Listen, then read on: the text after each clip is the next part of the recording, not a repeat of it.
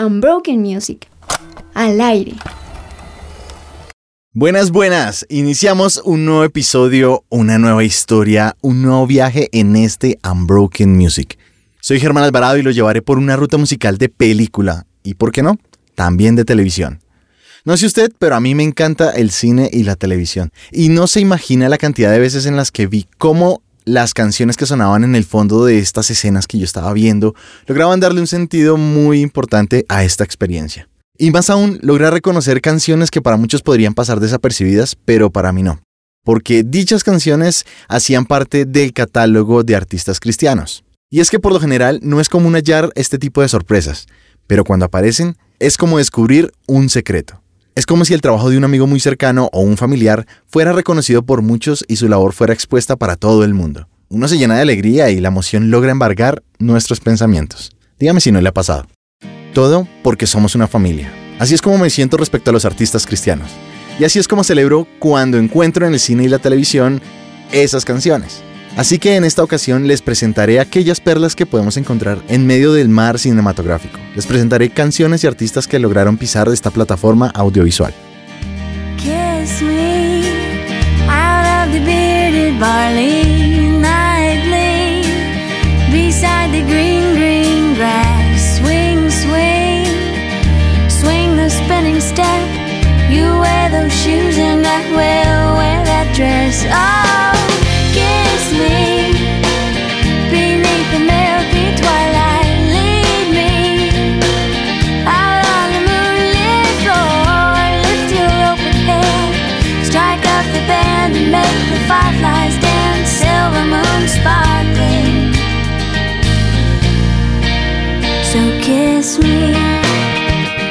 Vamos a iniciar esta ruta musical con una agrupación de rock alternativo llamada Sixpence None the Richer, formada en New Braunfels del estado de Texas en Estados Unidos, la cual eventualmente se mudó a Nashville para continuar con su carrera musical.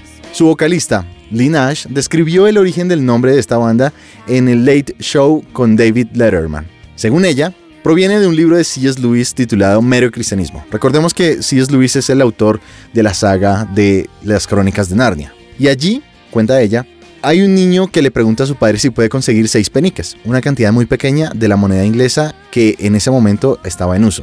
El propósito era ir a buscar un regalo para su padre. El papá obviamente acepta con muy buen gusto el regalo y se alegra muchísimo, pero también se da cuenta de que no es más rico por la transacción. C.S. Lewis compara esto con su creencia de que Dios le ha dado a él y a nosotros los dones que poseemos para servirle como debemos. Debemos hacerlo con humildad, dándonos cuenta de cómo obtuvimos los dones en primer lugar. Y precisamente la canción que tenemos de fondo es la que más fácilmente los identifica. Kiss Me. Nombre de este track, en español, Bésame. Esta la podemos encontrar en tres películas principalmente, comenzando con No es otra película de adolescentes, Not Another Teen Movie, de 2001, precisamente en la escena en la que la protagonista desciende de las escaleras de su casa, sorprendiendo a todos con su transformación para el baile de promoción. También la encontramos en 2003 en el soundtrack de Cómo perder a un hombre en 10 días. Creo que muchos la hemos visto, protagonizada por Matthew McConaughey y Kate Hudson. Y finalmente la volvemos a encontrar en la cinta protagonizada por John Travolta y Uma Thurman llamada Be Cool, en la que también participaron actores como Dwayne Johnson y artistas musicales como Steve Tyler. Es una película súper divertida, la verdad también la recomiendo.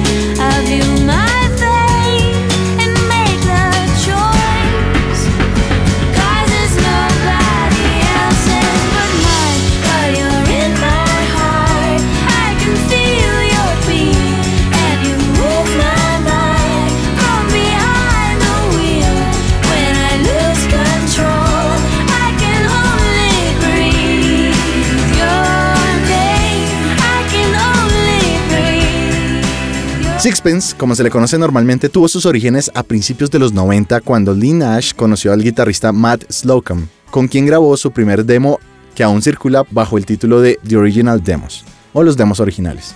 A ellos se les unió el bajista TJ Belling en 1993 para grabar el álbum The Fatherless and the Widow, bajo el sello discográfico independiente Rex Music.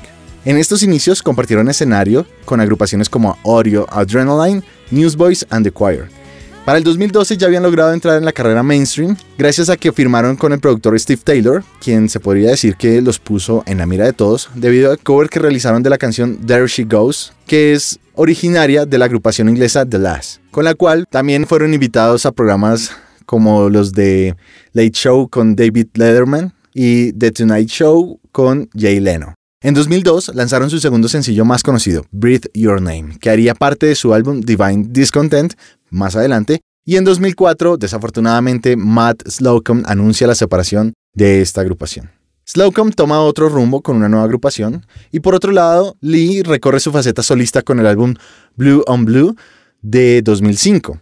Bueno, gracias a Dios la separación no duró mucho, ya que en 2007 se volvieron a reunir para lanzar el EP My Dear Machine y para 2008 lograron presentar The Dawn of Grace, un álbum navideño que los llevó a compartir escenario con Jars of Clay, Leland y Sarah Groves. En 2009 firmaron con Credential Records, del cual salió su última producción, Lost in Translation, lanzado en 2012. Desde sus inicios, Sixpence ha logrado estar en la mira de los grandes premios. Por ejemplo, ha sido nominada a los Grammy, a los Dove, Estuvo también nominada a los Nickelodeon Kids Choice Awards y los BMI Pop Awards. Y aunque ya no tenemos nuevos lanzamientos, siempre queda el gusto de poder usar el DeLorean musical para viajar al pasado con sus canciones.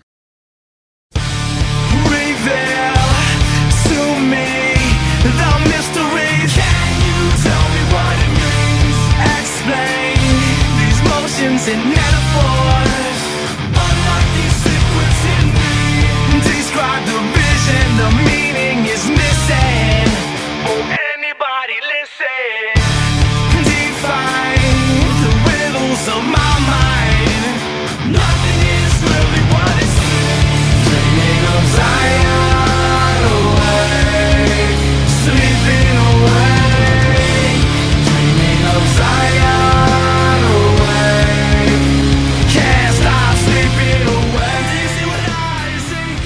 Otra de las sorpresas que nos podemos encontrar es POD, una agrupación que por su estilo rockero, tirando hacia el metal y combinando el rap, en ocasiones logra confundir un poco a quienes no lo conocen muy bien.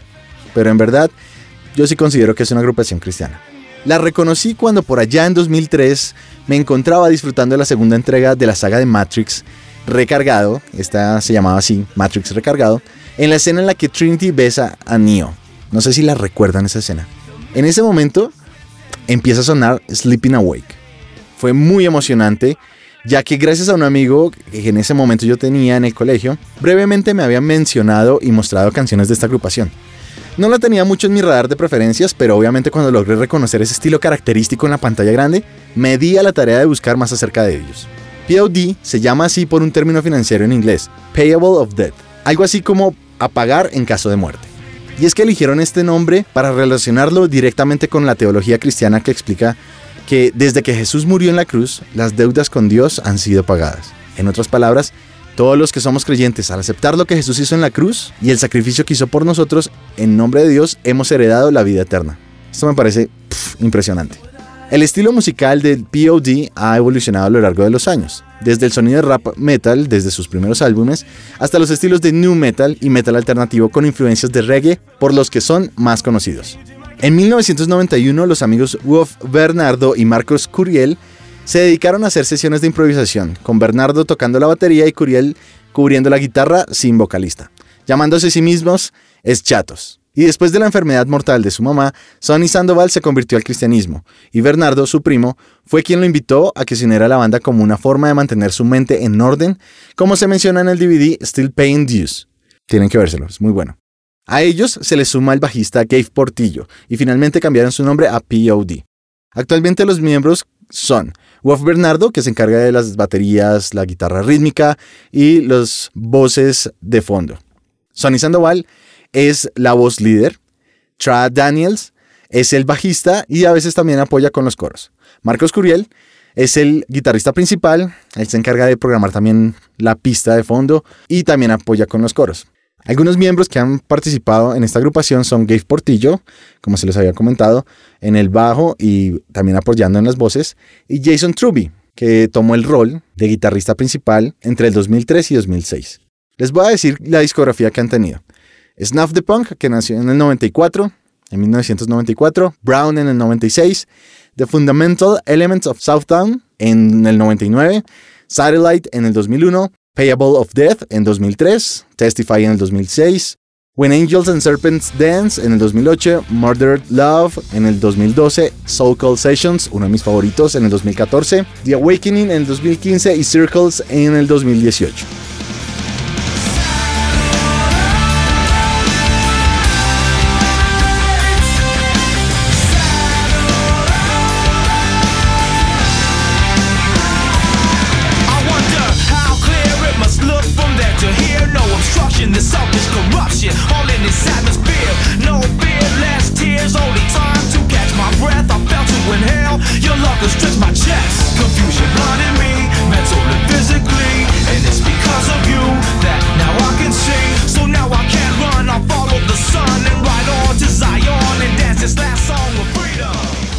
Para mi sorpresa, los volví a escuchar en otra película de acción protagonizada por Angelina Jolie, mismo año en el que los descubrí con Matrix recargado. Esta vez fue Tomb Raider, la cuna de la vida, o sea, la segunda entrega de esta, de esta película, con su canción Satellite. Algo curioso es que en este año el cofundador Marcos Curiel deja POD y su rol es asumido por Jason Truby, ya se los había comentado, ex integrante de la agrupación Living Sacrifice. Sin embargo, Curiel para 2006 regresa nuevamente. Esta banda, que fue formada en el 92 con sede en San Diego, California, ha vendido hasta el momento más de 12 millones de discos en todo el mundo a lo largo de su carrera. Ha recibido tres nominaciones a los premios Grammy. Con su tercer álbum de estudio, The Fundamental Elements of Southtown, lograron su primer éxito general. El álbum fue certificado como disco platino en el 2000 y su siguiente álbum, Satellite, continuó el éxito de la banda con los sencillos Alive y Youth of the Nation, que creo que es una de las canciones más reconocidas de ellos, con las cuales llegaron a ser triple platino. Si bien este no es un género de música que esté muy presente en mis listas, POD sí se ha convertido en un referente musical para mí, y su álbum acústico, So Called Sessions, lo comprueba.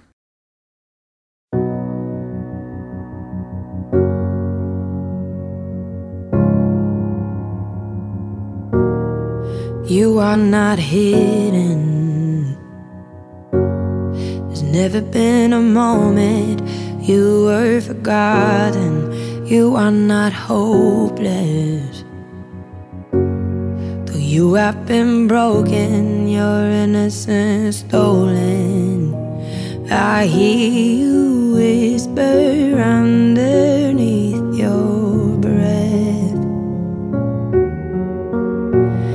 I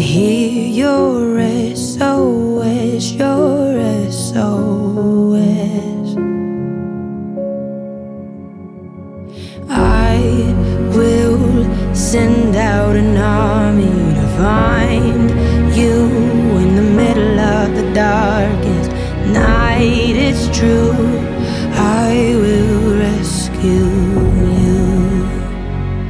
Y díganme que están reconociendo esta canción. Ya les he compartido artistas cristianos presentados en las salas de cine, pero ¿qué decir de la televisión? Para mí fue un jueves 8 de noviembre mientras estaba cómodo viendo otra de las aventuras clínicas de Meredith Grey. Para el buen entendedor, pocas palabras. Cuando en una escena muy emotiva del séptimo episodio de la temporada número 15 de esta serie, me estrellé con la magnífica sorpresa de escuchar la voz de Lauren Daigle, interpretando su sencillo Rescue, el cual había sido lanzado meses atrás, y lo sé porque precisamente en este 2018 fue mi descubrimiento de lo que yo consideraba la Adele cristiana, así la llamaban en esa época, por compartir un color de voz muy similar a esta cantante inglesa. Pero debo admitir que escuchar a Lauren Daigle en esta serie fue muy emocionante. En especial porque en esa época no tenía amigos que la conocieran mucho. Y como les dije, es como encontrar secretos. Daigle, aunque nació en Lake Charles de Luisiana, creció en Lafayette. En su entorno recibió la influencia de la música Sideco o. Es un género musical que evolucionó en el sureste de Luisiana por parte de los franceses que mezclaban el blues, el rhythm and blues y la música autóctona de Luisiana y de los nativos americanos de esta región. También ya se escuchaba bastante el blues y el cajún, que es muy relacionado al Sideco. Su madre la llamaba en su casa la caja de música, porque siempre se la pasaba cantando. Lauren no se planteó estar seria en la música, sino hasta cuando contrajo una enfermedad a los 15 años. Este diagnóstico la mantuvo alejada de la escuela durante los dos siguientes años. Durante este tiempo, Daigle tomó clases de canto que le proporcionaron una salida creativa, y en su preparación para la universidad planeó entrar en el campo de la medicina y hacer trabajos como misionera. Interpretar en formatos corales fueron sus inicios. Digamos que también se animó a participar en realities musicales como el American Idol en 2008, 2010, 2012. No logró llegar al final, pero bueno, lo intentó. Hizo su debut profesional en el álbum de la agrupación North Point Inside Out con la canción Close de su álbum Here y You Alone en el en vivo desde North Point Community Church en Alpharetta, en Georgia. Más tarde apareció en el álbum de esta misma agrupación llamado North Point Beginnings, donde grabó It Is Well en el 2015. La verdad es que Daigle era bastante activa en su carrera, ya que apoyó con voces de fondo en un EP para una banda local llamada The Assembly, la cual, o más bien, este EP se convirtió en el álbum más vendido en la tienda de iTunes de Estados Unidos en ese momento. Después de este lanzamiento, la disquera Centricity Music la invitó a asistir a un taller vocal. Y esto por cosas de la vida, cuando la cantante principal de este taller se enfermó, les tocó buscar apoyo y es así que le piden a ella que cantara, es decir, que la sustituyera. Y lo hizo con el sencillo de Jason Gray, Nothing is Wasted. Y es aquí cuando Centricity Music decidió ficharla en su sello discográfico desde 2013. Vamos a volvernos un poquito a 2013 y para finales de este año lanza su primer sencillo Light of the World, el cual salió del álbum Christmas Joy to the World, una colección de canciones navideñas de varios artistas de esta del mismo sello discográfico. Este lanzamiento le sirvió como una introducción o como un lanzamiento también se podría decir, como solista. Precisamente en la escena de la música cristiana, donde gracias a este sencillo logró cosechar una base inicial de fans y mucha atención. En ese año, Daigle fue invitada a formar parte de la gira de otoño Morning Rises con Aaron Shust y Mike Scher, llegando a lanzar el EP How Can It Be en 2014. Where are?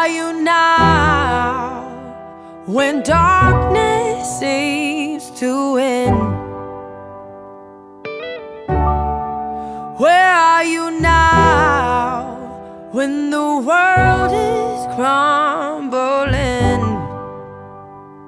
Oh, I, I, I hear you say, I hear you say, look up, child.